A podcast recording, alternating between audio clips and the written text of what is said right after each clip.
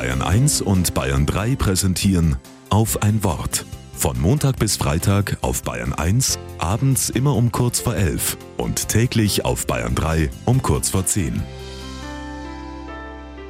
Mit Dietmar Rebmann.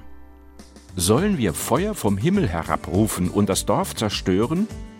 Mit geballten Fäusten und wutverzerrten Gesichtern stehen vor über 2000 Jahren ein paar junge Männer vor ihrem Meister und wollen Genugtuung, weil man sie in einem Dorf nicht aufgenommen hat.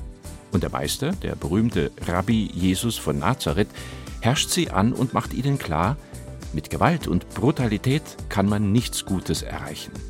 Später, wenn er am Kreuz hängt, sehen sie, wohin es führt, wenn Menschen einander nicht in Respekt und Liebe zugewandt bleiben können.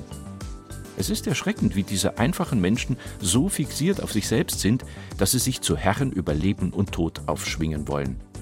Aber das kennen wir ja auch aus unserer modernen Geschichte.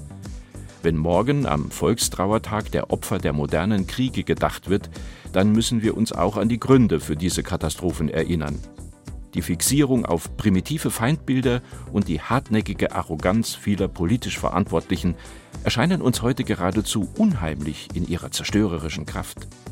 In der Folge haben Völker sich gegenseitig ausrotten wollen, haben einfache Menschen plötzlich an Massakern teilgenommen.